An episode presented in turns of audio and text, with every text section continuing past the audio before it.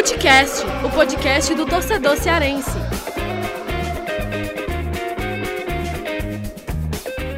Vem que vem com a gente, rapaziada. Futecast na área. Eu, Lucas Mota, estou aqui com a turma completa. Thiago Minhoca, Afonso Ribeiro e Gerson Barbosa para mais um episódio aqui do começo de semana do Futecast para a gente repercutir muito o que aconteceu aí na última rodada do Brasileirão. O Ceará empatou em 1 a 1 com o Flamengo e a gente tem muito que falar sobre isso.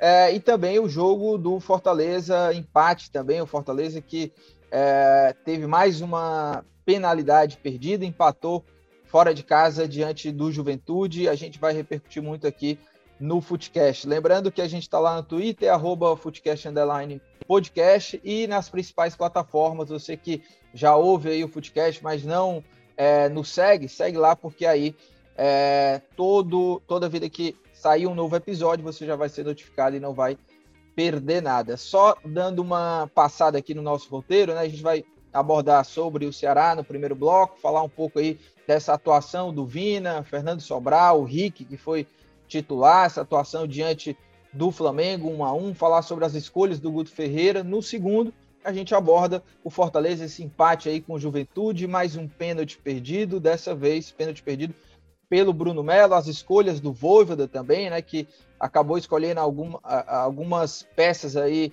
diferentes dos últimos jogos, né, não tinha um Pikachu, e ele até que surpreendeu aí nessa escalação. Pelo menos a mim ele surpreendeu e a gente vai abordar isso também no segundo bloco. Mas para a gente começar aqui o papo e dar o pontapé com o Ceará, já quero saber é, de você, Thiago Minhoca, a sua análise inicial desse empate em 1 a 1 o que, que aconteceu nesse jogo, o Ceará jogou bem, não jogou, e já acrescento até uma pergunta sobre esse jogo. Eu vi algumas pessoas comentando, o torcedor do Ceará, vi muita gente satisfeita pela entrega e tal, empatar com o Flamengo, ficou até um gostinho de que o Ceará poderia é, ter vencido, e eu vi alguns torcedores é, trazendo uma ideia assim: é, o Guto é, pisou no freio, vamos dizer assim, quando poderia ter acelerado e ter buscado mais essa vitória, porque era uma vitória alcançável.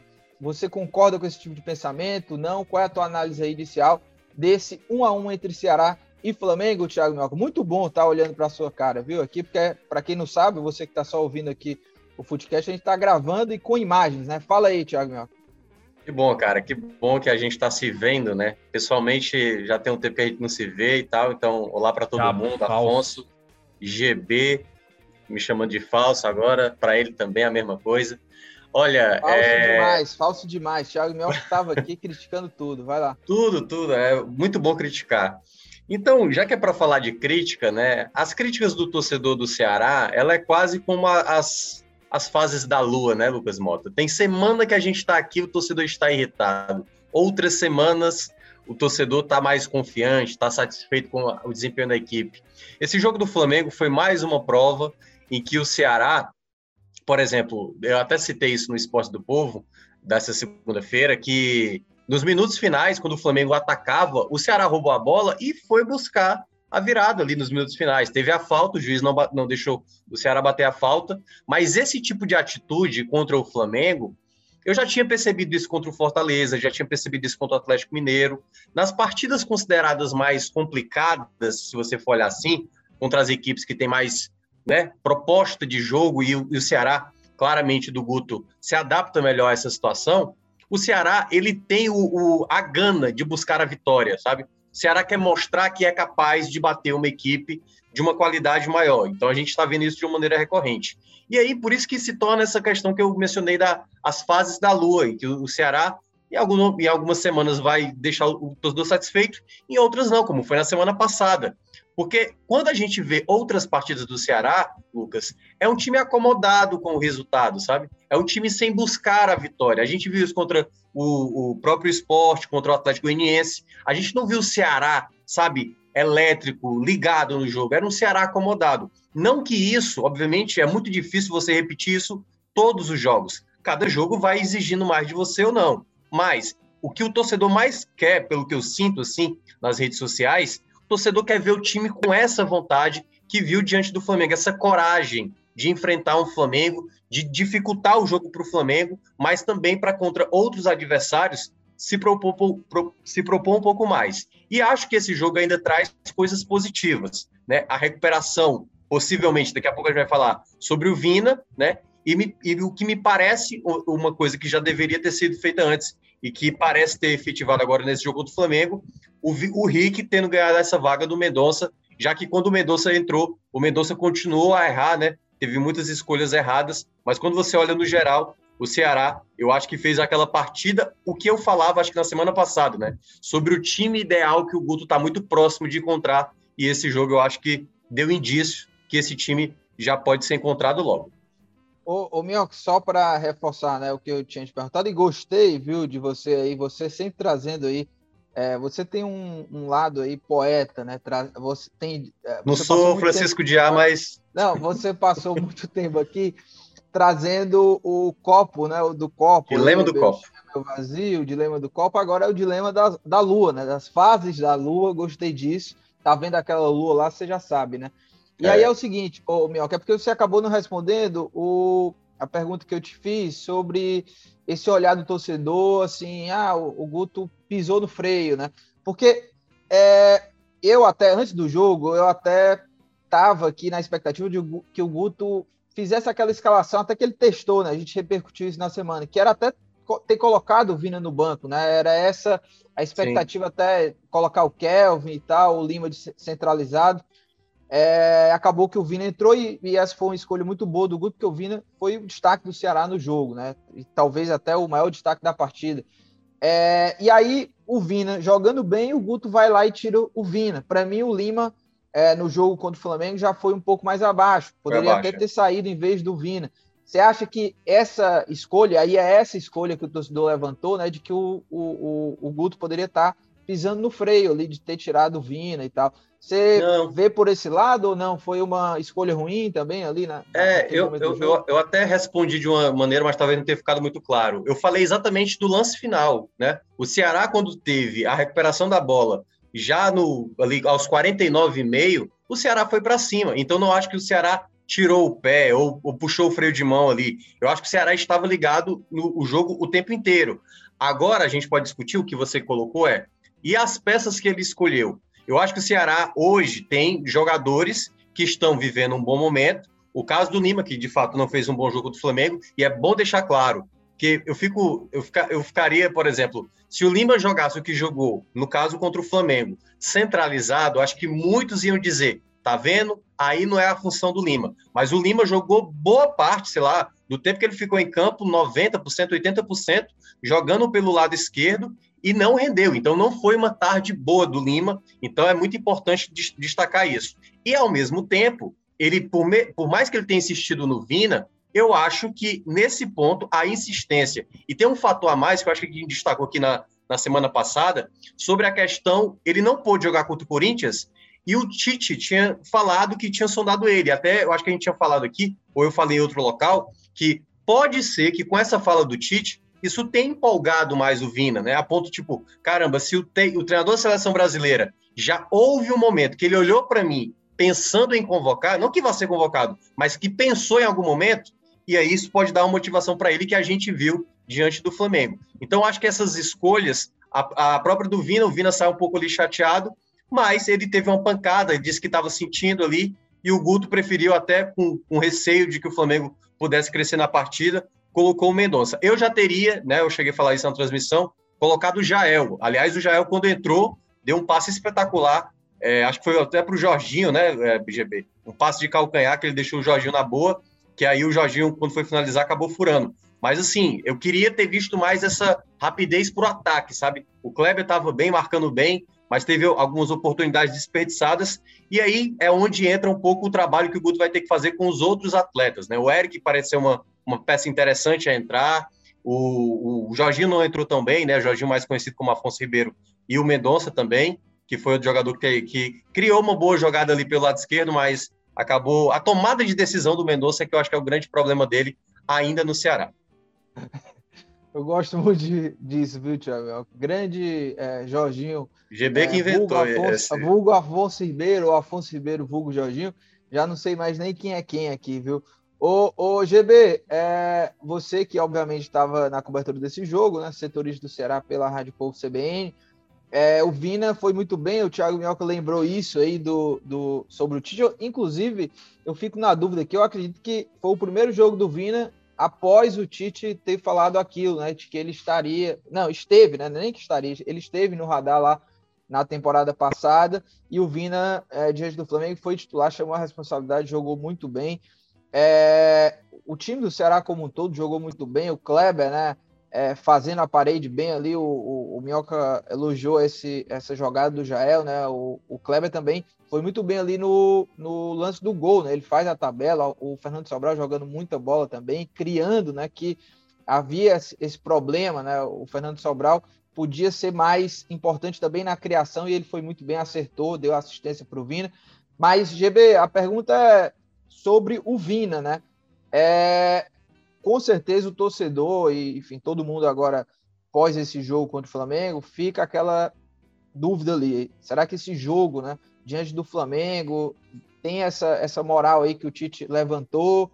É, e agora sendo um cara decisivo, um Vina que lembrou o seu melhor momento no Ceará. Você acha que é, qual é a projeção né, que você faz aí depois desse jogo do Flamengo? Acha que esse gol, essa atuação, porque não foi só o gol, né? Foi a atuação como um todo do Vina diante do Flamengo. Será que pode, a partir disso, aí, ressurgir esse protagonismo do, do Vina? Como é que você está projetando aí é, esse, esse Vina pós-Flamengo, GB? É, Lucas, é, olá para você, olá para todo mundo que está com a gente aqui no Footcast, né? Agora oficialmente, que eu já dei o ar da graça para fazer um bem à sociedade ao chamar o Thiago Minhoca de falso. Mas, é, de qualquer forma, Lucas, eu acredito que é, o, esse jogo contra o Flamengo pode fazer um bem para o Vina, né? Eu acho que para o futuro, para a sequência do Vina, pode ser bom para ele, para dar uma confiança mais é, para o jogador, né, que estava precisando um pouco dessa confiança, porque é, vinha passando por maus momentos, né, pelo Ceará, não vinha conseguindo desempenhar aquele, é, aquele papel que a gente sabe que ele pode fazer, é, nem fazendo gols, nem dando assistências. Ele até conseguiu isso no começo da temporada, ainda quando era criticado, né, mas mesmo assim ele conseguia dar uma assistência aqui e acolá, fazer um gol também depois lá contra uh, o Jorge Wilson, mas de qualquer forma uh, não vinha naquela fase que a gente já viu do Vina na temporada passada, né? Ontem teve um pouco disso. Ontem, no caso, no jogo contra o Flamengo no domingo, que a gente está gravando na segunda-feira, mas uh, no domingo teve um pouco disso para o Vina, sabe? É, a gente viu um pouco daquele Vina que é, é o Vina que se espera mais é, para o Ceará dentro de campo. Então, eu acho que não só o gol, né? Claro que o gol é fundamental, talvez seja a coisa mais importante para essa sequência do Vina, para uma possível sequência boa do Vina, mas eu acho que também a performance dele, né? Ele mostrou vontade, ele mostrou é, bom, bo, boas noções, né? A noção que a gente sabe que o Vina tem e que ele não vinha desempenhando, estava correndo mais ao longo do campo, né? Ajudando também na marcação. Eu acho que o Vina estava bem mais participativo do que anteriormente, né? Eu acho que isso pode ajudar a ele nessa sequência. E ele acabou sendo, é, digamos, enfim, premiado com um gol, né? O que vai ainda mais ajudar nessa confiança para que eles tenham uma sequência positiva no Ceará. Então, Lucas, esse jogo contra o Flamengo pode ser aí a virada da chave, né? Para que o Ceará tenha é, o Vina, que a gente sabe como é o Vina, de novo, Lucas. E aí, Afonso, é, Vina, pós é, Flamengo, jogou muita bola, é, fez o gol ali, é, inclusive um gol de quem sabe, né? Porque de frente para o goleiro ali já vi muitos jogadores do Ceará perder gol. O próprio Vina, né? Que é, eu acho que é importante também para o jogador ter essa confiança, porque o Vina vinha batendo na trave sempre, né? Já vinha muito tempo aí é, desperdiçando gols e dessa vez ele meteu na. estufou as redes, né? E aí, é, Afonso, até acrescentando isso sobre sobre o Vina, desse, desse jogo dele. O Ceará precisa do Vina, né? Precisa de um jogador decisivo. Foi assim em 2020, quando o Ceará foi muito bem. Tinha um cara ali para resolver, para colocar a bola nas redes, porque o Kleber não vai fazer gol todo jogo. O Jael também acho que não vai fazer gol todo jogo, que são os jogadores ali centroavantes, né? Os caras que para decidir e reacende essa esperança de que o Vina volte a ser esse cara, né? Para resolver as coisas para o Ceará precisa de um jogador desse, né? É, são jogadores como esse, como o Vina, de poder de decisão, que fazem um time ali é, crescer, né? é, ir bem na competição, claro, além do, do coletivo. Mas quero te ouvir também, Afonso, sobre isso, sobre o Vina, qual é a projeção que você faz aí depois desse jogo, dessa atuação do Vina? É isso, Lucas. Eu acho que é, enquanto o, o Minhoca e o GB falavam aí, eu até estava pensando aqui, né, que é, o Vina, não, não só em relação a rendimento mesmo, né, do, do, que ele teve em 2020, que foi muito fora da curva, é, e ele vinha devendo, mas é, principalmente nos grandes jogos, né, o Ceará teve jogos decisivos na temporada e o, e o Vina ficou devendo, né, então é, ele precisava também dessa resposta, né, de em um jogo importante, é, ele conseguir ter uma, uma, uma, boa atuação, né, conseguir fazer gol, ele já estava mais de dois meses sem fazer gol, ali acho que antes do lance do gol, acho que um minuto antes, dois minutos antes, ele teve uma boa chance também, né, de frente pro gol, sozinho, ele bateu por cima, mas assim, não, não minou a confiança dele, né, no lance do gol ele teve muita frieza, bateu muito bem, né, com a qualidade que a gente sabe que ele tem, é, e aí no decorrer do jogo, depois disso, a gente viu ele mais solto de novo, tentando é, bolas mais difíceis, né, lançamentos que a gente sabe também que ele tem qualidade, que em outros momentos ele já conseguiu acertar também, né, para tentar deixar os companheiros em boa condição, estava é, sendo aquele cara que carimba a bola, né? A bola estava passando por ele para para dar ritmo ao jogo, né? Como os meninos falaram, o Lima não estava numa tarde tão boa. É, o Rick não tem tanto esse papel de armador, né? Ele é um cara mais da, da velocidade ali. Né? Então o Vina conseguiu fazer bem é, esse papel. É, acho que realmente, até pela minutagem que ele teve no, no, Brasileirão, ainda não foi tão alto. Acho que realmente chegou num momento ali que, é, mesmo que ele não tivesse sentido, acho que seria natural ele ter uma, uma queda ali de, de, ritmo, de intensidade, é, e ao mesmo tempo que o Ceará é, tinha que tentar a vitória, tinha também que é, se resguardar um, um, pouco mais, né, para não tomar o gol, então precisava de um cara que pudesse ajudar na recomposição também.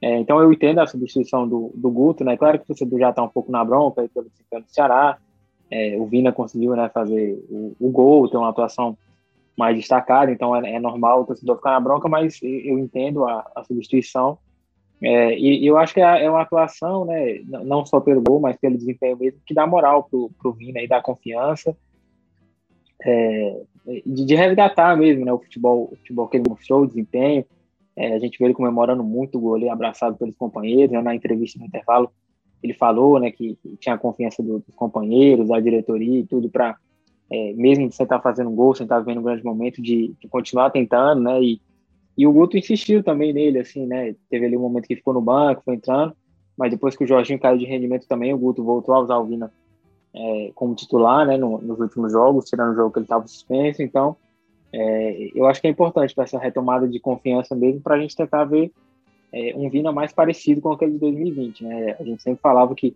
os números que ele teve foram fora da curva, mas é, o desempenho a gente sabia que ele podia entregar muito mais, né? 2021 realmente ele está devendo, então eu acho que esse jogo aí, é, pela, pela importância, né, pelo desempenho que ele teve, pode ser uma, uma retomada, de repente, para o Vina conseguir é, deslanchar de novo, né, e, e, voltar a ser uma peça importante e decisiva para o Ceará, é, que é como você falou, né, o, o centroavantes ali não, não resolvem sempre, né, é, é, um outro cara do Ceará, o Rick não é um cara que você vai esperar que faça gol todo jogo, né, o Lima também vai oscilar, isso é natural, é, e eu acho que é, todos esses já deram, em um momento ou já deram respostas e estava faltando Vina. Então, é, eu acho que é um bom momento aí para o Ceará também de, de ter essa retomada aí do Vina.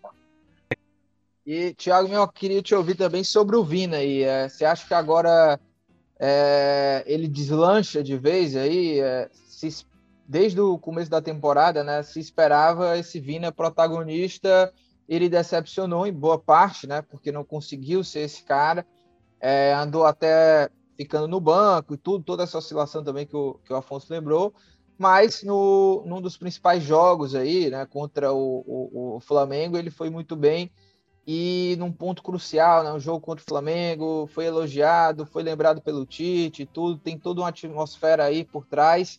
Você acha que chegou, você acha que ele vai deslanchar, né? Qual, qual que é a tua projeção agora desse Vina pós-Flamengo também? É, esse aí é o, o, jogador que se esperava muito na temporada. É, teve um bom momento em, em, parte dessa temporada, ali, principalmente na Sul-Americana, né, em que o Ceará ele foi um dos destaques, ele chamava muita atenção de jogadas trabalhadas. Ainda você tinha ali um Vina bem participativo. E depois que ele teve um momento ruim, né, aquele, com, enfim, não fazendo boas apresentações nas eliminações que o Ceará acabou tendo durante a temporada, o Vina ficou muito tempo sem ser nenhum protagonista. E quando eu digo isso, é até não sendo mais o jogador de bater faltas, o jogador sem bater escanteio, e ele era esse jogador que centralizava as bolas paradas do Ceará. E aí, cada vez mais, né, o que eu estava mencionando, a questão é, da fala do Tite, isso pode ser um efeito que deu uma empolgação a mais para ele. Acho até que a partida dele contra o Flamengo, ele começou até errando algumas vezes, e aí, quando ele começou a ter aquela possibilidade na jogada do Lima e na sequência fazendo gol, a gente viu ele crescer demais no jogo. Ele distribuiu o jogo muito, assim, sabe? Claro, errou também, até porque é um jogador que ainda está oscilante, mas é um jogador que pode ter mostrado com esse jogo a possibilidade de um retorno do futebol da temporada passada. E quando eu digo temporada passada, é até um exagero, né? Porque a temporada passada dele foi, de fato, a melhor registrada dele. Mas, assim, um indício de que ele pode ser um jogador a acrescentar mais. Não dá para a gente achar que o Vina vai fazer toda uma temporada totalmente abaixo. Então é importante ter jogos como esse. Mas a gente vai precisar, Lucas, ver uma sequência. Sem uma sequência, né? Aí para não parecer que vai ser só um jogo isolado, um jogo contra o Flamengo, e aí no próximo jogo ele vai mal. Então, ele próprio vai ter que mostrar ao longo dos jogos uma regularidade melhor de boas atuações. Não digo nem ótimas, mas pelo menos boas atuações, porque na qualidade dele, certamente já ajudará demais o Ceará até o final da temporada. E GB, é, pegando também outros pontos aí desse jogo Ceará e Flamengo, é, dois, dois jogadores aqui para abordar com você. Primeiro, o Fabinho, que para mim acho que foi muito bem aí como lateral direito. É, é uma posição aí que é, segue aberta, porque é, o Ceará, por mais que diga que não precisa de lateral, mas está aí, né? Colocou o Fabinho com, é, improvisado para enfrentar o Flamengo nem Buiu, nem, nem Gabriel Dias, mas Fabinho. E o Fabinho foi muito bem. Se a gente está falando de é, é, é, um recomeço, vamos dizer assim, para a temporada do Vina, quero também saber de você sobre o Fabinho, né? O Fabinho que, repito, para mim ele foi muito bem contra o Flamengo. Quero saber se você acha que ele pode ter sequência, pode de repente virar um titular aí para essa reta final de temporada. Qual é a tua análise aí sobre o Fabinho. E o outro jogador aqui é o Rick, né? É, se falava muito, ah, o Rick precisa ir uma chance como titular, e dessa vez ele ganhou a chance de titular e foi muito bem, né? Deu uma. continuou bem, que era o que a gente até falava aqui, mesmo que ele vá mal contra o Flamengo, o, o, o Guto tem que dar uma sequência para ele. E ele já começou muito bem nesse primeiro jogo como titular. Quero ouvir de você uma análise aí sobre esses dois jogadores, GB. É, sobre o Fabinho, é, não acho ainda que esteja em aberto, não, certo? Eu acho que o Buius é como titular. Ele não jogou porque ele estava com uma inflamação no joelho direito, né? Segundo o boletim médico da equipe do Ceará. Uh, e o Gabriel Dias, o, o Guto, eu fiz essa pergunta para o Guto né, na coletiva: qual que era o critério para ele escalar um jogador improvisado na lateral direita, colocar o próprio William Oliveira numa partida bem parecida do que aconteceu contra o Fortaleza, né? Ele colocou o William Oliveira para tentar mudar alguma coisa. Contra os outros times, normalmente é Fernando Sobral e Marlon com um lateral de ofício. Eu fiz essa pergunta para o Guto na coletiva, ele explicou, né, que no caso do William Oliveira ele precisava de um jogador mais físico, um cara mais forte, é, que ficasse mais parado, né? É, o Marlon é um cara que se movimenta mais e ele não, enfim, acho que é normal ele não querer perder um pouco das características do jogador. E na lateral direita, ele não colocou o Gabriel Dias por conta do tempo que o Gabriel está sem jogar, né? Faz muito tempo que o Gabriel não está jogando. É, ele voltou a ser relacionado agora, né? Ele nem relacionado andava sendo para os jogos, né? Então, é, eu acho que esse foi o primeiro jogo que ele foi relacionado. E o Guto mesmo falou, ele ainda não está 100%. Se eu precisasse fazer uma troca de lateral direito, não seria o Gabriel Dias a entrar, né? Eu levei ele no banco mesmo caso precisasse de uma última instância. Então, assim, a entrada do Fabinho foi mais uma questão de destino mesmo, circunstância do jogo, porque ele não tinha um Buiu à disposição e não confiava 100% no Gabriel Dias na parte física do jogador e também de ritmo de jogo, né? Então, por isso que o Fabinho foi titular. Não acho que ele vai ter uma sequência, não. Acho que ele fez um jogo bem, não ajudou na fase ofensiva, pelo contrário, ele atrapalhou bastante na construção de jogadas, perdeu muitas bolas ali na lateral direita. É, a falta de ritmo é, pesou um pouco no Fabinho, o que é normal para qualquer jogador que está voltando de muito tempo, né? Que, não tem sequência como titular, mas algumas jogadas ele perdia o tempo da bola sozinho, pisava na bola. É, eu acho que ele foi muito bem na, na, na marcação, na parte de marcação. É, no sistema defensivo do Ceará, ele foi muito sólido, foi um cara que foi muito importante para esse empate do Ceará. É, para uma possível vitória, se fosse o caso, ele também teria sido essencial para o Alvinegro, mas é, ofensivamente ele pecou bastante, né?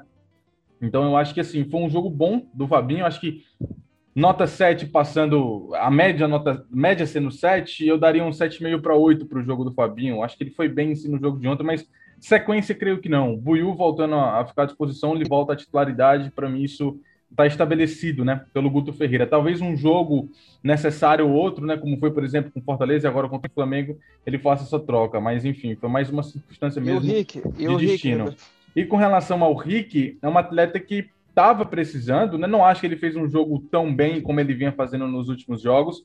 Acho que ele ficou ali. Foi um jogo normal, ok, do Rick. Não passou. Não fez. Não foi um jogo ruim, mas também não foi um jogo bom mas ele precisa ter sequência e mais do que isso, ele já trouxe uma coisa diferente que o Mendonça não estava trazendo, objetividade. O Rick tentava jogadas, o Rick dava sequência de jogadas, ia para cima, tentava a construção de novas jogadas, ou que tentava dar sequência na construção que já estava acontecendo. O Mendonça não. O Mendonça por muitas vezes era lento, pegava a bola, tentava voltar, centralizava muitas jogadas, o Mendonça parava muitas jogadas no meio, né? Então o Rick ele já trouxe uma coisa diferente nesse jogo contra o Flamengo. Ele trouxe é, a objetividade, a construção de jogadas, a manutenção da construção de jogadas, e eu acho que isso é muito importante para o ataque do Ceará funcionar. Para os próximos jogos, a gente espera mais é, uma performance melhor do Rick, claro, mas isso é, é questão, é o Flamengo, enfim. Não foi um jogo que beneficiou tanto o ataque da equipe do Ceará, mas eu acho que o Rick fez um jogo ok ali. E aí, Afonso, sobre o Rick aí, que a gente falou muito aí na, na semana passada, é, gostou dessa, desse jogo dele aí como titular é, e merece sequência, né? Merece, precisa ter essa continuidade como o GB já reforçou, né? É, Lucas, eu acho que o ponto-chave é esse, né? Ele tem uma sequência. É, na Série A ele tinha jogado muito mais entrando no decorrer dos jogos do que como titular. É, e a gente viu o Mendonça aí durante muito tempo, né? Sem ter uma, uma participação efetiva ali em gol ou em assistência, né? E, e depois até tendo mesmo atuações ruins, né? é, errando passes fáceis, é, atrapalhando mesmo na, na, construção de jogadas. E o Mendonça ficou como titular durante muito tempo, então acho que o Rick merece sim é, uma sequência, né, mais chances. Claro que também se ele não, não conseguir contribuir, né, entregar gol, assistência também, o Guto vai ter que né, mexer de novo, procurar alternativas, mas eu acho que ele merece sim é, paciência né, e, e, uma sequência aí na, na equipe. É, acho até que por esse momento que ele está vivendo, né, com um pouco mais de confiança, ele até tentou olhar algumas jogadas, já, né, uns dribles, passando pé em cima da bola. É, acho que ele teve objetividade também, como o GD falou, no segundo tempo ele teve uma boa chance, né, que ele limpou o zagueiro, bateu colocado e o Léo Pereira salvou ali quase em cima da linha.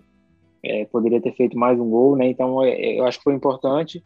É, é mais um jogo, né? é claro que é um jogo difícil também, não, não foi a atuação mais destacada dele, mas ele conseguiu ir bem, né? Cumpriu, cumpriu bem o papel dele. Então é, acho que é mais um jogo para dar confiança, né, pela, pela importância do jogo, né, nível de dificuldade. É, e, e, eu acho que o ponto-chave é esse, ele conseguir ter uma, uma sequência mesmo aí de jogos, né, acho que o, Guto vai tentar ajustar esse sistema ofensivo, né, talvez dar uma, uma outra chance para o Jael, enfim.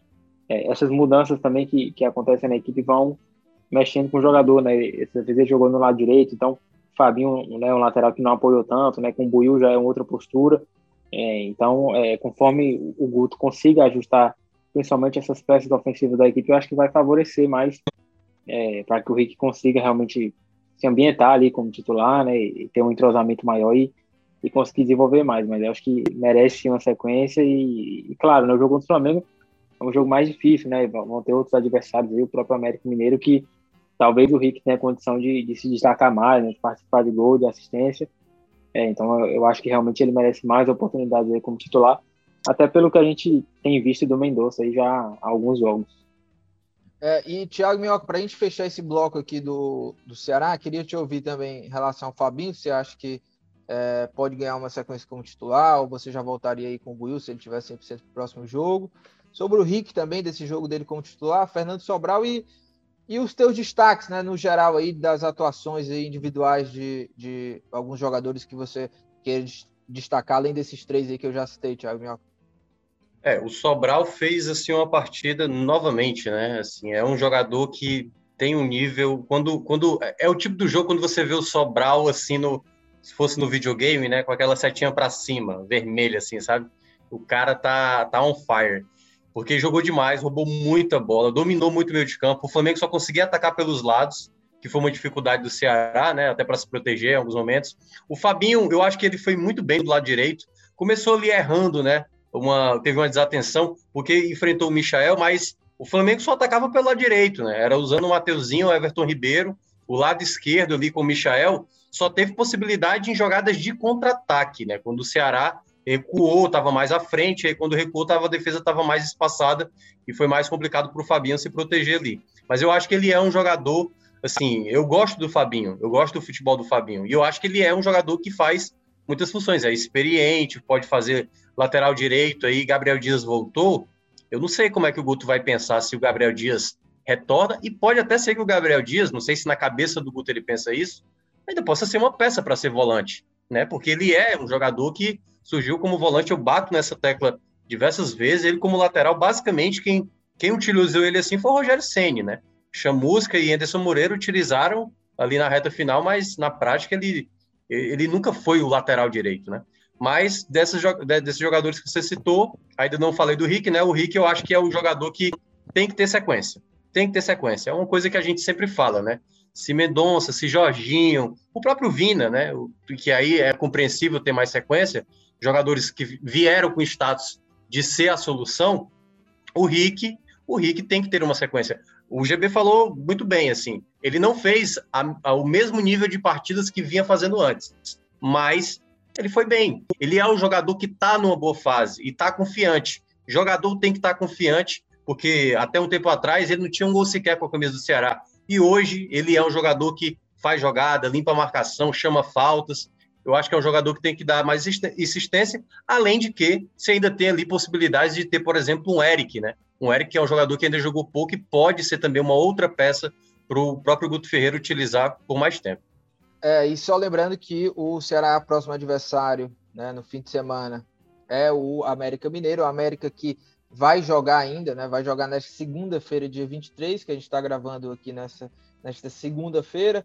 América que vem aí de quatro jogos sem derrotas, né? Empatou com o Grêmio, Atlético Goianiense e a Chape e venceu o Fluminense. Vamos ver se vai continuar nessa sequência invicta, né? Tem esse jogo aí às 8 horas é, diante do Bragantino e é bom o torcedor do Ceará também ficar de olho aí, porque é o próximo adversário. Mas é isso, a gente fecha aqui esse bloco sobre o Ceará e vamos para o segundo para falar sobre o Fortaleza.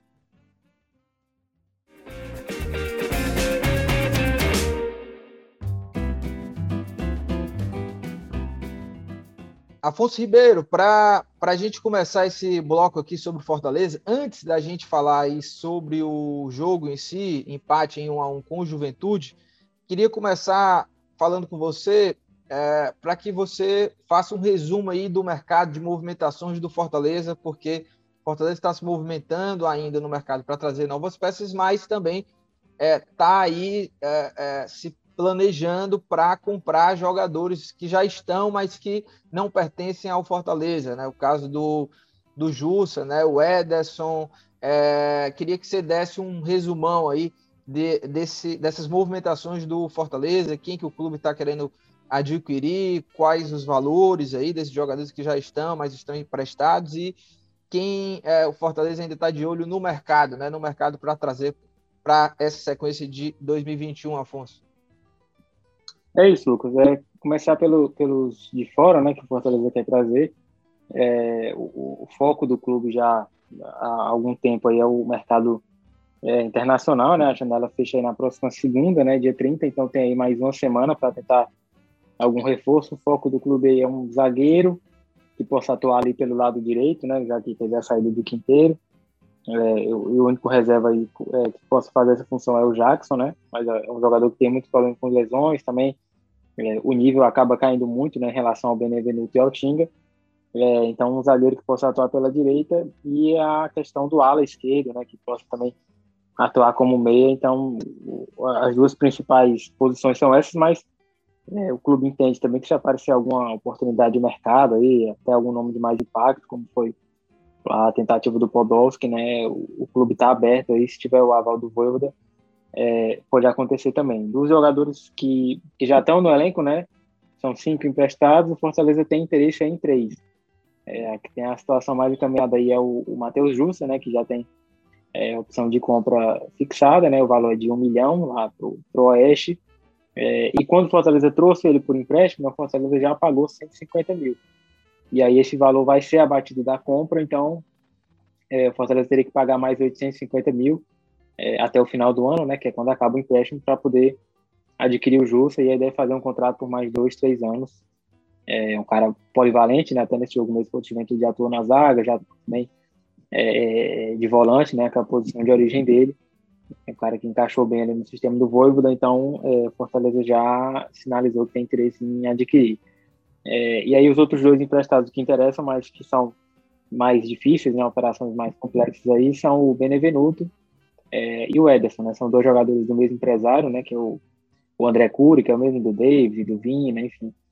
É, e o, o Benevenuto do Botafogo, né? O valor é, não tem é, valor fixado também, nem ele nem o Ederson, né? Pelo menos a informação é, do staff dos jogadores é essa, que não tem valor fixado, não tem opção de compra. É, o Fortaleza tem prioridade de compra, né? Que aí seria o caso de chegar a uma proposta que outro clube Fortaleza teria a condição de cobrir para poder adquirir. É, mas é, principalmente o Ederson é um jogador muito valorizado é, então, se imagina que as cifras aí seriam bem altas.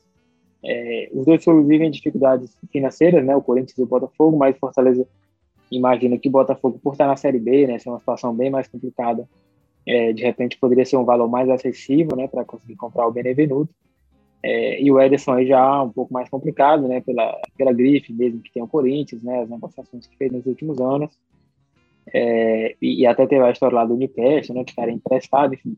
É, o, o staff do Ederson tem recebido algumas sondagens, é, mas o Fortaleza está aí vendo alternativas né, financeiras, de repente com, com aporte de investidores, né, torcedores do clube, é, que possam ajudar o clube nessa operação e, e, ter um retorno financeiro mais na frente, uma futura venda, alguma coisa do tipo. Mas são operações realmente mais complexas, né, que envolvem valores maiores, é, e os próprios jogadores devem é, receber outras propostas também, né, até da Europa, é, pelo que vem jogando, né? O Benevenuto tem sido um dos principais zagueiros da Série A e o Ederson também muito destacado, né? Fazendo uma dupla muito boa com o Felipe. Então, um jogador valorizado também ainda tem o, o peso assim, do, do, Corinthians, né? O Corinthians teria todo o interesse em vendê-lo, é, porque foi um cara que não deu certo lá e o Corinthians precisa da grana também. É, então, são, são operações mais complexas, mas que o Fortaleza tem interesse de tentar viabilizar a, a compra deles.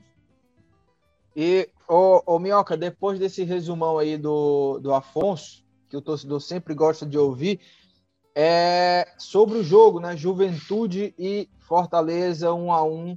Mais um jogo que o Fortaleza desperdiça aí, tava com a vitória nas mãos, porque isso, situação de pênalti na reta final do jogo, foi assim é, diante do Santos e agora é, a, diante do Juventude, que era um adversário é, bem inferior tecnicamente em relação ao Santos, e o Fortaleza não conseguiu vencer, né? É, como é que você avalia aí esse empate?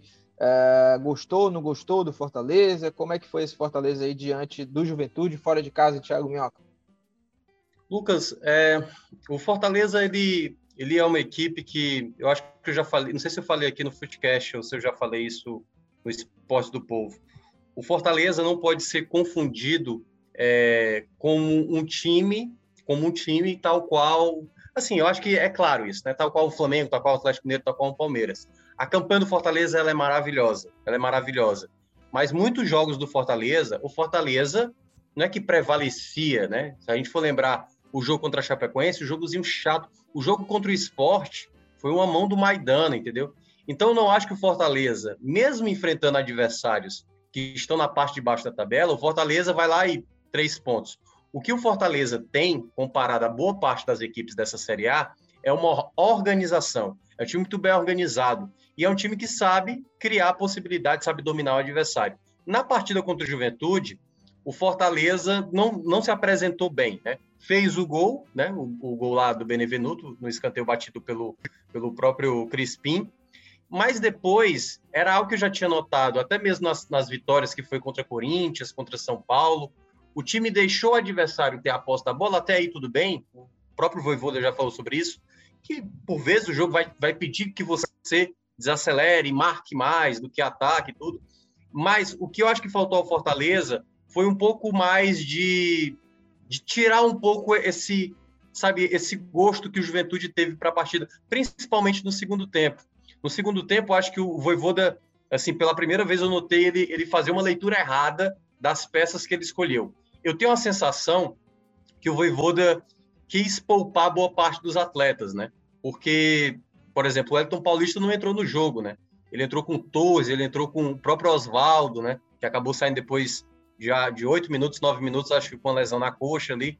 Então, acho que ele imaginava que pudesse fazer um time ali mais próximo de, de vencer. Mas, no geral, quando a gente olha assim, Lucas, Fortaleza teve a chance de matar o jogo, como em tantos outros jogos teve também. Nos próprios jogos de 1 a 0 ali contra os paulistas, o próprio uh, Fortaleza teve possibilidade de, de fazer o gol da vitória, assim, o gol da tranquilidade, que não aconteceu. É só lembrar da, da vitória contra o Red Bull Bragantino. Perdeu chances e quase tomou um gol no final. E nesse jogo contra o Juventude, a equipe teve uma desatenção na jogada do gol do empate, que o Juventude fez, né, o gol do Bueno, em que o próprio Justa se atrapalhou ali, e depois ficou um jogo aberto, né? Fortaleza tendo chance, Fortaleza desperdiça uma penalidade mais uma vez, e eu acho que o torcedor vai lembrar muito dessa questão da a penalidade, a penalidade. Eu entendo isso que é óbvio, perder pênalti é algo inadmissível, porém, eu acho que até o Bruno Melo bateu até bem, sabe? Não bateu tão mal como, por exemplo, o Crispim bateu contra o Santos. Só que acabou tirando demais e a bola bateu na trave. Em todo caso, Lucas, foi uma partida que eu considerei justa. Não acho que foi o pênalti desperdiçado que fez o Fortaleza lamentar, olha, uma vitória, porque minutos depois o Juventude poderia ter virado a partida. Então, ao mesmo tempo que poderia ser três pontos, poderia ter sido nenhum ponto. E eu acho muito importante que o torcedor entenda que não é por conta da penalidade perdida apenas que o ponto tem que ser olhado da maneira como, ah, tá vendo, foi perdemos aí dois pontos. Eu entendo esse tipo de leitura, mas eu acho que há um outro componente que o Fortaleza não jogou bem e por pouco também não saiu derrotado. E eu acho que esse é um ponto em que o Fortaleza precisa corrigir também para os jogos futuros. Ô, ô Minhoca, mas é, ainda falando sobre isso, né, da questão do pênalti, né, porque é algo também para se discutir, é complicado também, né? É, você perder já. Foram quatro pênaltis até agora do Fortaleza, três foram perdidos e três que poderiam ter sido decisivos, né? Muito decisivos, na verdade, né? O, o do Grêmio é, fica um, um, pouco mais equilibrado, aquele a, o, o pênalti perdido, porque também teve outro lado, né? Enfim, o Felipe Alves é, foi decisivo. É, mas assim, e se o Fortaleza não, não tivesse perdido né, esse, esses pênaltis? E a gente fala muito sobre. É, tem muita gente que, ah, pênalti é sorte, não sei o quê, mas não é, né? É, é você, tem que, você tem que ser eficiente, é, tem que treinar isso, não dá para desperdiçar, e ainda mais é, com um curto espaço de tempo e gols, né? Que poderiam aí deixar o Fortaleza no topo né, da tabela. É, eu, eu entendo. Eu acho que a crítica a, a, esse fundamento especificamente, a penalidade no momento do jogo, ela tem que ser trabalhada, né? Jogadores têm que treinarem mais e tudo. Tudo isso eu acho que certamente o elenco e o Voivoda vão trabalhar. Né? E três caras. É, exatamente, três jogadores diferentes. Mas eu, eu acho que tem que tirar um pouco dessa ideia de que. É claro, é aquela coisa, tem que ter a crítica quanto a isso, mas eu não acho que seja o fator determinante, sabe? Porque, por exemplo, contra o Grêmio eu achei que foi mais absurdo, sabe? Porque o Pikachu conseguiu a proeza de perder o rebote, né? A bola veio para na frente dele, ele conseguiu chutar para fora.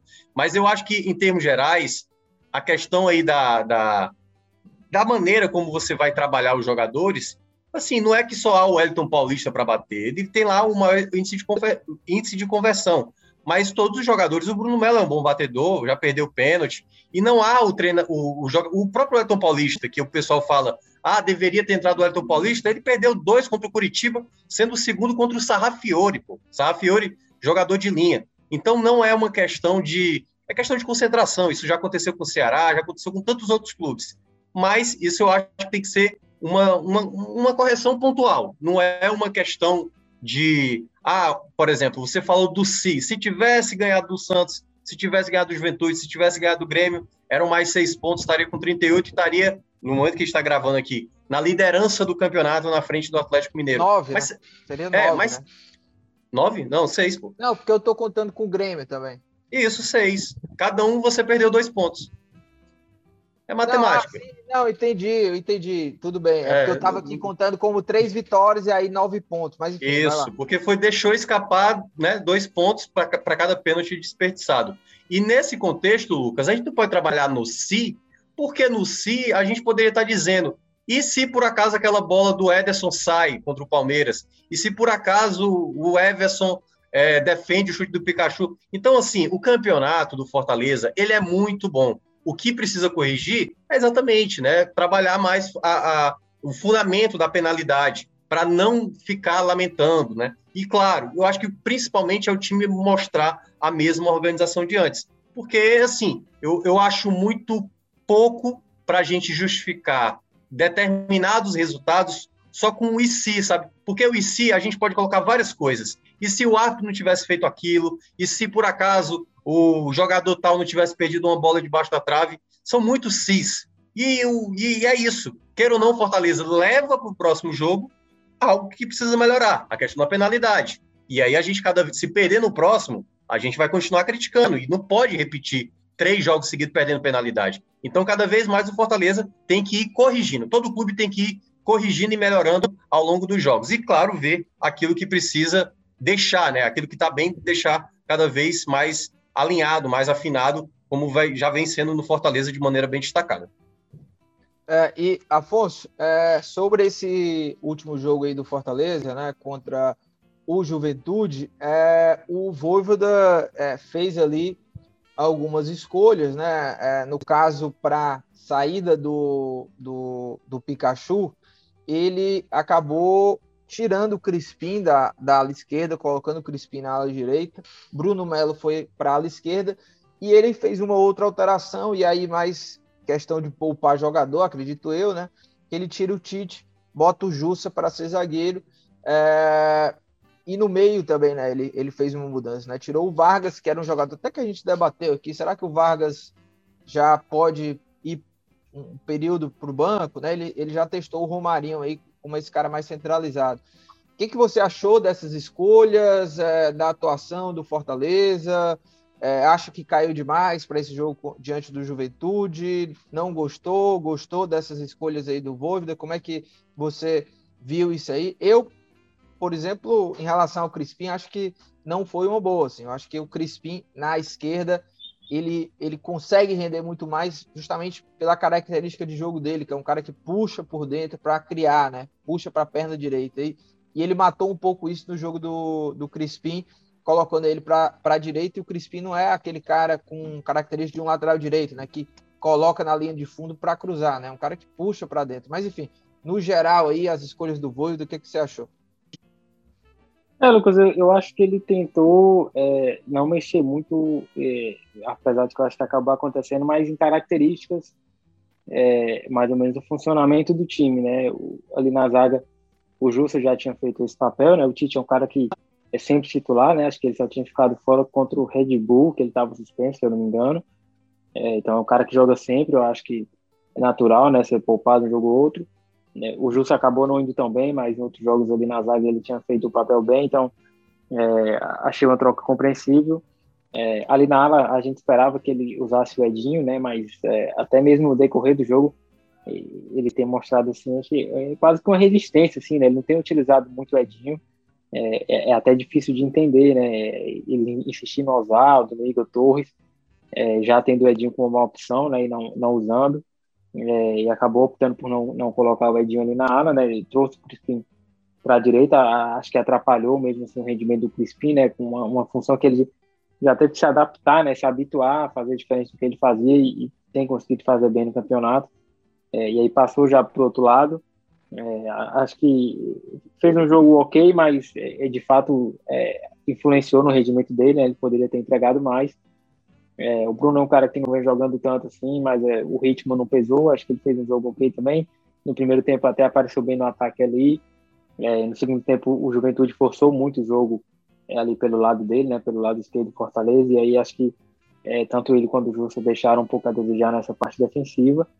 É, e o Romarinho é um cara que a gente já tinha visto nessa função do Justo, ou do Vargas, aliás, em alguns momentos, né? Parece realmente o reserva imediato aí do Vargas, que acho que foi poupado também pela, pela parte física, né? Por ter o jogo contra o São Paulo. É, mas acho que foi mais do mesmo, né? Do que a gente tem visto do Romarinho nos últimos tempos. Não acho que é, entregou nada, nada demais assim. É, realmente, como, como o Minhoca falou, não foi um jogo é, nada. É, acho que o Fortaleza realmente deixou a desejar, não, não mostrou aquela organização, né? Eu acho que a questão da intensidade, até de ser mais ofensivo, o time até criou boas chances, mas acho que o gol cedo ali deu uma tranquilidade. É, e o primeiro tempo estava tava realmente administrado, assim, o Juventude estava chegando, mas chutando mais de fora da área, sem muito perigo. O Boeck não teve muito trabalho, então acho que esse cenário é, do jogo tranquilo, né? Você com a vantagem. E já tendo São Paulo no meio de semana, é, eu acho que talvez isso é, tenha entrado um pouco na, na, no psicológico do jogador, né? De já dar aquela acomodação, tentar administrar, esperar o final do jogo, é, com o resultado é, tranquilo. E aí acho que as mexidas do, do Voivoda realmente não foram boas, como o Minhoca falou. Acho que as peças que ele escolheu é, acabaram chamando muito o Juventude e não não serviram para é, Fortaleza ali nem, nem renovar o fôlego, né? Porque não, o, o, time não, não conseguiu melhorar muito e, e, não deu a dinâmica do jogo que, que o time estava precisando, né? Para reagir é, até antes do gol, né? O Fortaleza não estava mais conseguindo chegar tanto e acho que as mudanças deixaram a desejar, né? A insistência no Oswaldo realmente eu acho incompreensível, né? Pelo, pelo que o Oswaldo tem jogando. É, o Torres, né, a gente até já comentou aqui, o, o Voivoda gosta muito do estilo dele ali, de, de, marcar muito, né, atrapalhar os zagueiros, ser chato ali é, na recomposição, mas é um cara também que erra muito na tomada de decisão, erra muito fácil na construção de jogada. É, o Henrique foi discreto, né, mais uma vez não, não participou, assim, acho que nem finalizou. É, acho que ele tem que ser um pouco mais efetivo nessa parte.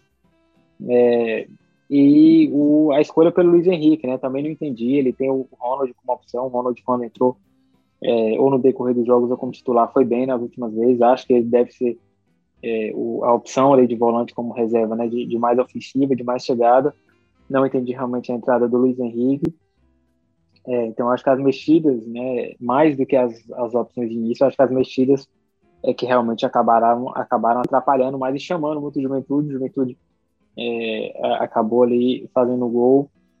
É, e como o Minhoca falou, teve a chance ali no final, né? O Boeck mais uma vez teve que ser decisivo ali nos minutos finais do jogo.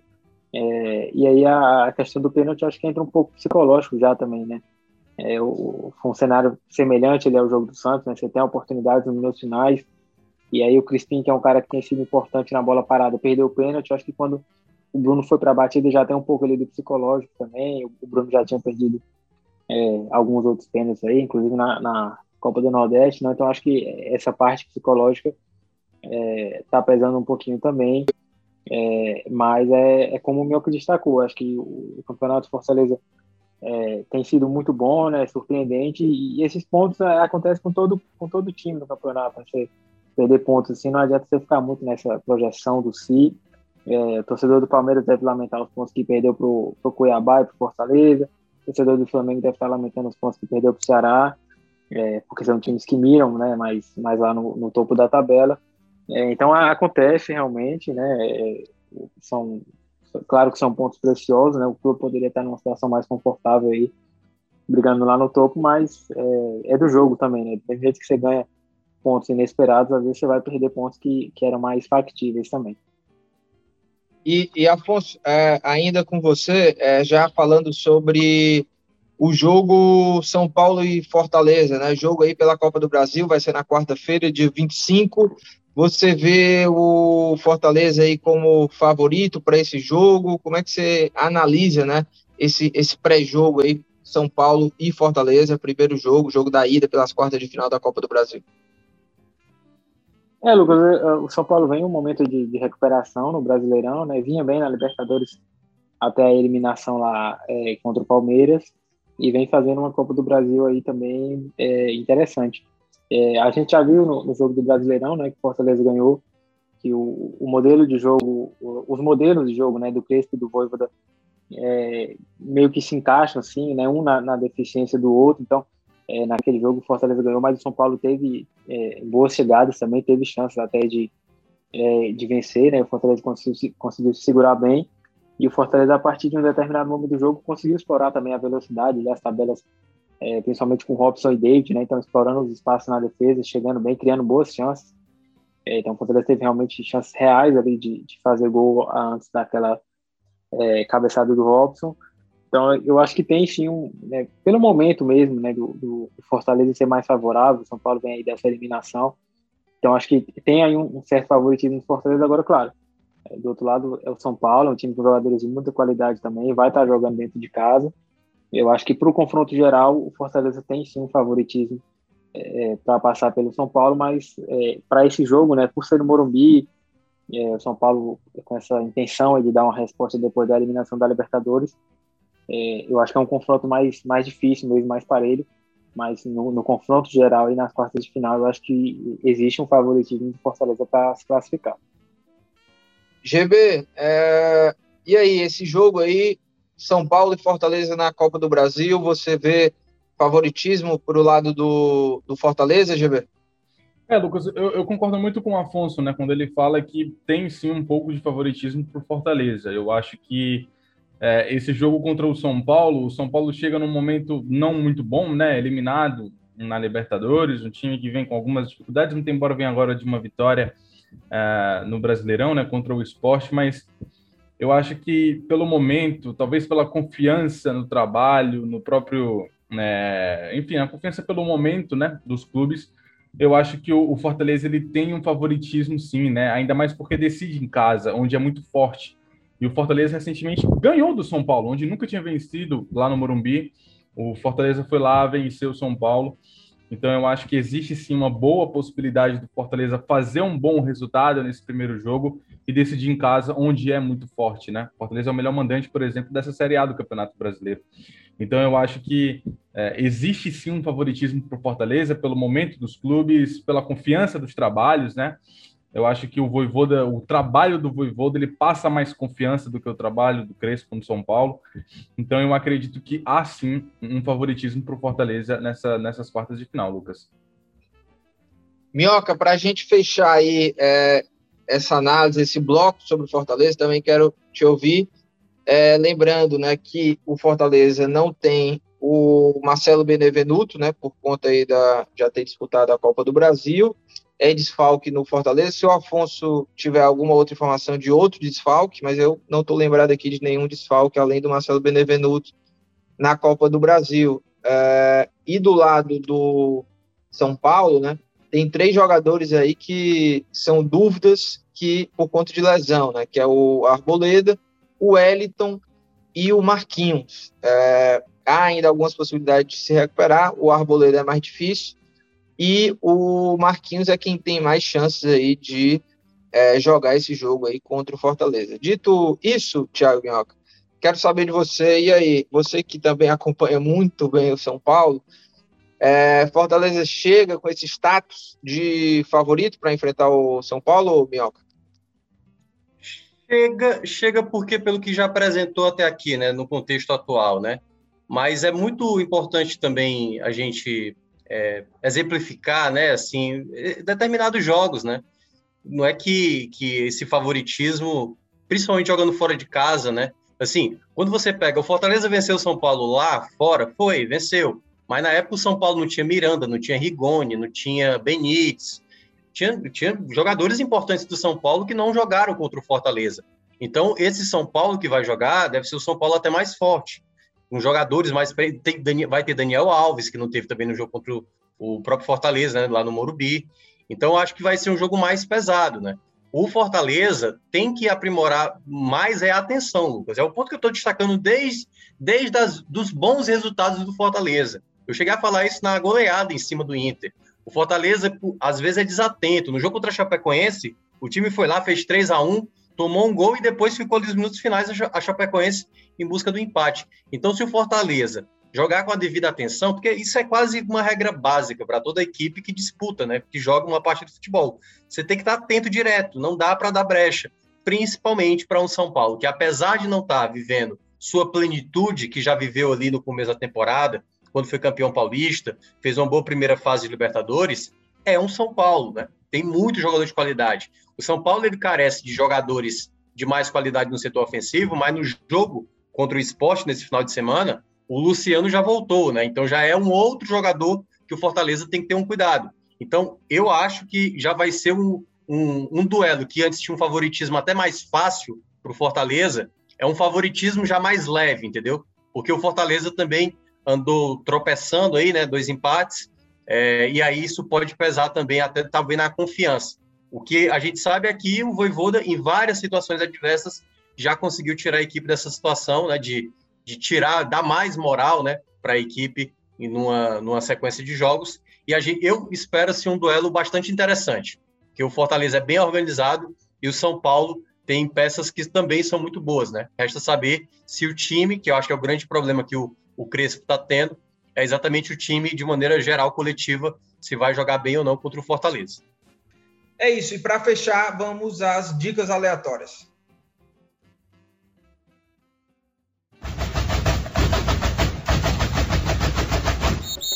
Tiago Mioca, GB, Afonso, para a gente fechar aqui com as dicas. O GB, me empolguei, viu? É, da, o episódio passado, gostei dessa deixa aí de trazer umas dicas ruins de filme. Tá bom já de dica boa.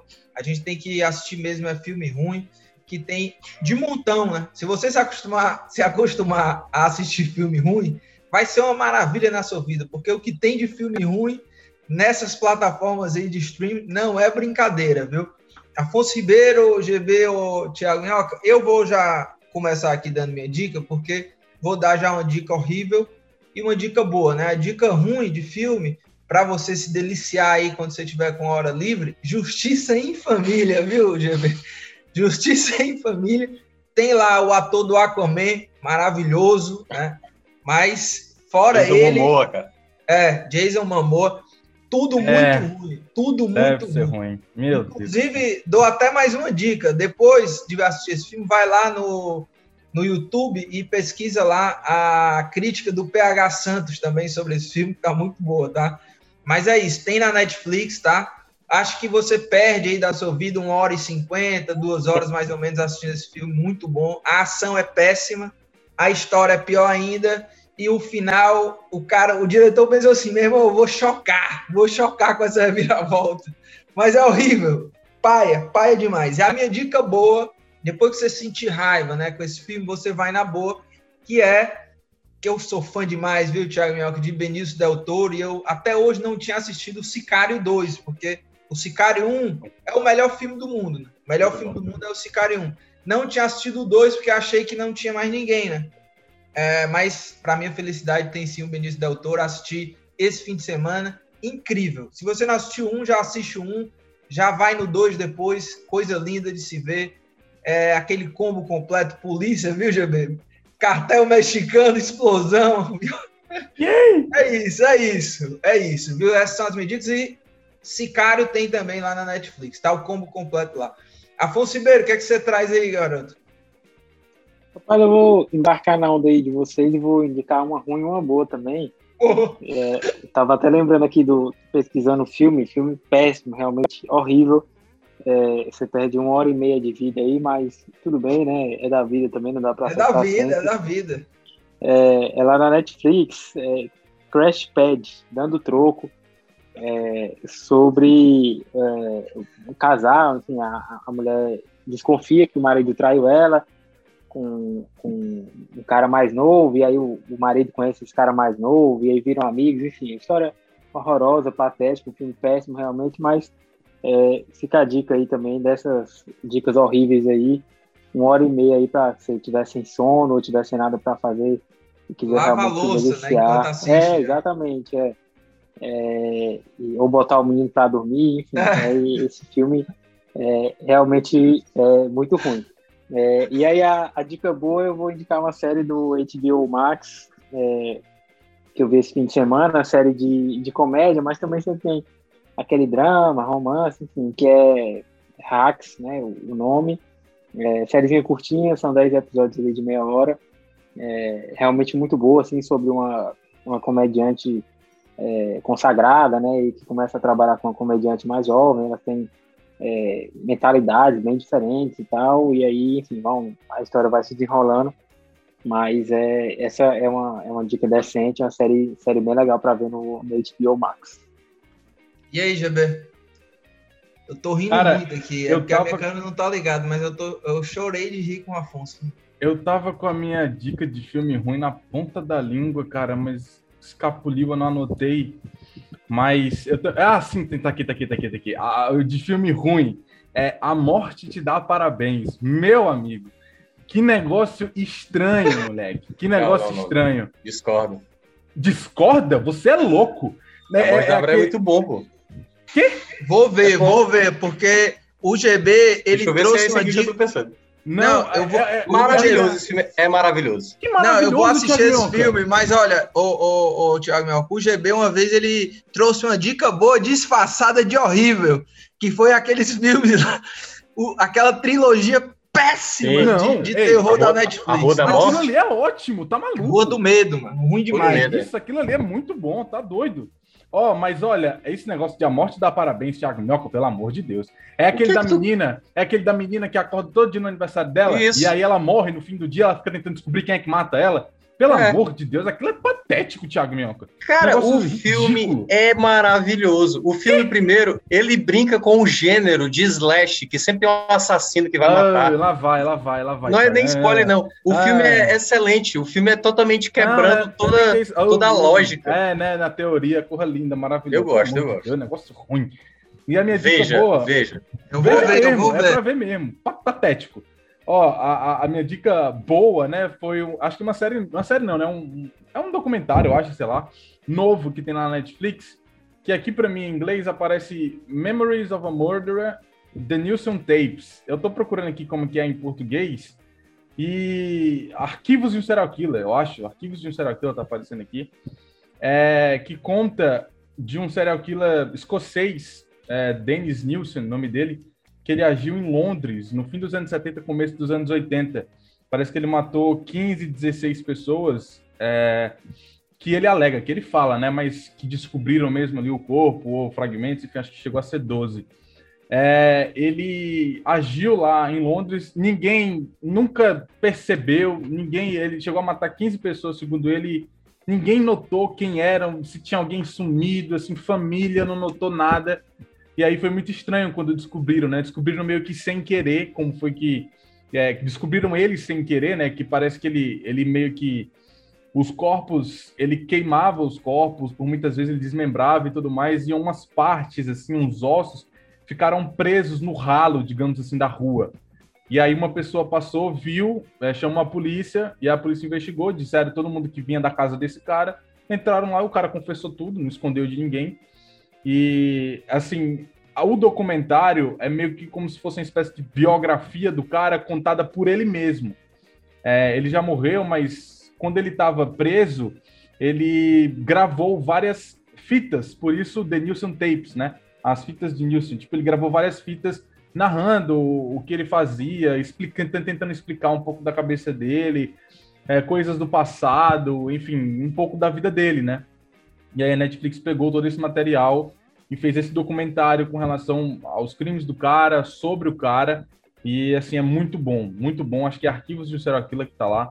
É Memories of a Murder, é The Nilsson Tapes, tá lá na Netflix, é minha série boa. Minha dica boa, acho que foi lançamento esses dias aí. É espetacular. É, vamos ver, porque olha, o Thiago que eu vou deixar aqui o GB, ele tá com status de cartão amarelo, viu? E ainda mais agora que a gente tá dando dica ruim, a gente não sabe mais se, o que é que ele tá indicando, se é bom, se é ruim, porque ele, ó, ele já indicou essa péssima série de filmes de terror, que é muito ruim, inclusive. Que vai é lá, isso, cara? Perde esse tempo maravilhoso. E esse é cara. é para perder tempo mesmo, porque são, é, são três filmes, né? Um pior do que o outro. Que é ele já indicou também um documentário sobre um serial killer. Olha, olha, não, não, olha ei, isso, ei, olha ei, isso, olha isso. Não, Como não, é que é um documentário sobre um serial killer, mortes, um negócio horripilante? Dá vontade é de dormir, mano, de tão ruim. Não, dormir não é. dá, não. Que é horrível, isso, cara? Horrível. Vai lá, Thiago Minhoca. Peixe com chave de ouro, você que não. traz umas dicas às vezes confusas, né? Como não sei o que do mochileiro, viajante. Melhor, é, melhor dica de todas. Lá, Quem não viu. Lá. Aliás, eu deveria até de novo dar essa dica, né? Acompanhar Viagem de toda, Gulliver. A, o Guia do Mochileiro das Galáxias, uma das melhores coisas já feita pela literatura. Aliás, se eu não me engano, não sei quando é que você vai estar vendo, teve uma promoção na Amazon aí de livros, e quem aproveitou era, acho que era o Book Friday, coisa assim, sei lá, sei lá, enfim, Black Book, Black Book uma coisa assim. É, mas a minha dica, cara, vai ser um joguinho que eu baixei no celular que eu tô bem viciado. Muitas vezes que eu estava gravando aqui, nesse momento com vocês, eu estava jogando, que é Wild é Rift. Clash, cara. Tennis Clash. League of Legends Wild Rift. Não, né? Tennis Clash. É um joguinho de tênis. Chato pra caramba, porque o jogo fica bugando pra você perder, pô. Chato, mas dá pra ganhar também. Aí ele é bem legal. Eu tô desde 9 horas da manhã que eu instalei ele hoje, eu não paro. Já, já é 3 da tarde, já tô aí mais de 9 horas aí. Aliás, 6 horas, né? Jogando Lucas, sem parar. Você sabe, que, você sabe que o Thiago Minhoca, na época que a gente ia aos estádios, né, para fazer os jogos antes da uhum. pandemia, ele era viciado em pés de celular, né? Eu não sei se você também era, mas eu lembro que é, ficava ele, o Júlio Santos, F, né? E o ex, e o ex, o outro. E o, outro e o André Almeida também, é, F, F. Os dois, né? Chegavam os três lá e jogavam online, e ficavam lá jogando é, jogavam um outro. E ficavam falando de, contra, de contratação, não sei o quê. Contratei fulano, ciclano pro meu time, umas loucura, loucura. Antes dos jogos lá, ficava jogava, lá em dois jogava com, que é o jogava, eu, eu, eu, jogava com a Chapecoense com Cristiano Ronaldo, Neymar e Messi. O nossa, ataque. Nossa, vamos embora, vamos embora. Thiago Minhoca, obrigado por essa sua dica maravilhosa, GB, Afonso. É isso, a gente vai ficando por aqui. Até a próxima semana. Lembrando que este podcast é a realização do Povo Online e na edição, nossa querida Mariana Vieira. Mas olha, se você chegou até aqui, né, até esse minuto final, podemos ter surpresas aí na semana, hein? De repente um convidado, entrevista, fica ligado aí. Então segue o Foodcast lá para ser notificado a cada novo episódio. Valeu, tchau, tchau, viu?